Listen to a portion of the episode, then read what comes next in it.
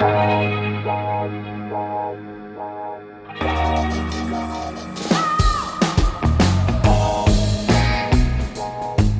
à lire, un podcast de Bernard Poirette. Au printemps 1944, Léon Adler a 8 ans. Avec des dizaines d'autres enfants juifs, il vit caché dans une grande bâtisse au cœur des Hautes-Pyrénées. Ça s'appelle la colonie, à l'Estelle Bétaram. Dans le pays, tout le monde sait qu'ils sont là, avec leur maîtresse, mais personne ne dit rien. Les Boches vont bien finir par partir. Mais avant de partir, le 20 avril au matin, ils ont embarqué tout le monde, 45 petits et quelques adultes, mais pas Léon, qui a passé la nuit à la ferme chez son ami Louis Domecq pour voir véler la vache. Quand il remonte à la colonie, la bâtisse est vide et les gamins en route pour Auschwitz. Il est le seul survivant.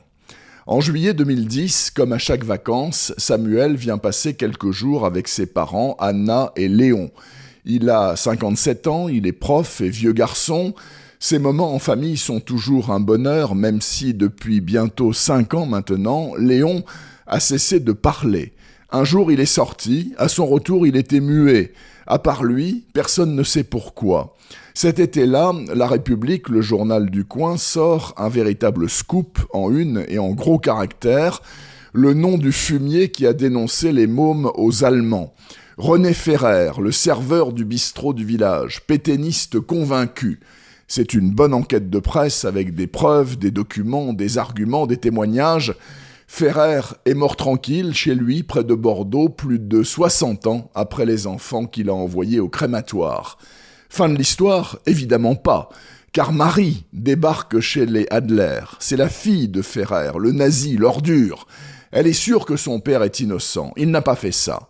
Sans convaincre Samuel, elle arrive tout de même à l'embarquer dans sa contre-enquête pour ne pas devenir folle et pour blanchir son père, et lui pour faire reparler le sien, sait-on jamais.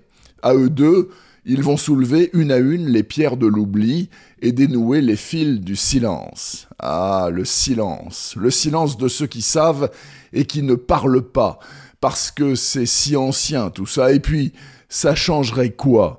Ça changerait tout, bien sûr, mais Marie et Samuel ne le savent pas encore. Ça s'appelle Dans la douleur du siècle, sous forme d'enquête policière. C'est un bouleversant roman historique d'autant plus indispensable que la peste brune ressurgit à intervalles réguliers comme une piqûre de rappel du destin des petits juifs de l'Estelle Bétaram. Dans la douleur du siècle de Gilles Vincent vient de paraître aux éditions Kern. Retrouvez le podcast C'est à lire avec Bernard Poirette sur toutes les plateformes de téléchargement et rendez-vous sur le site bernardpoirette.fr pour vous abonner à la newsletter et être informé dès qu'un nouvel épisode est publié. Suivez toute l'actualité du podcast C'est à lire sur les pages Facebook et Twitter de Bernard Poirette.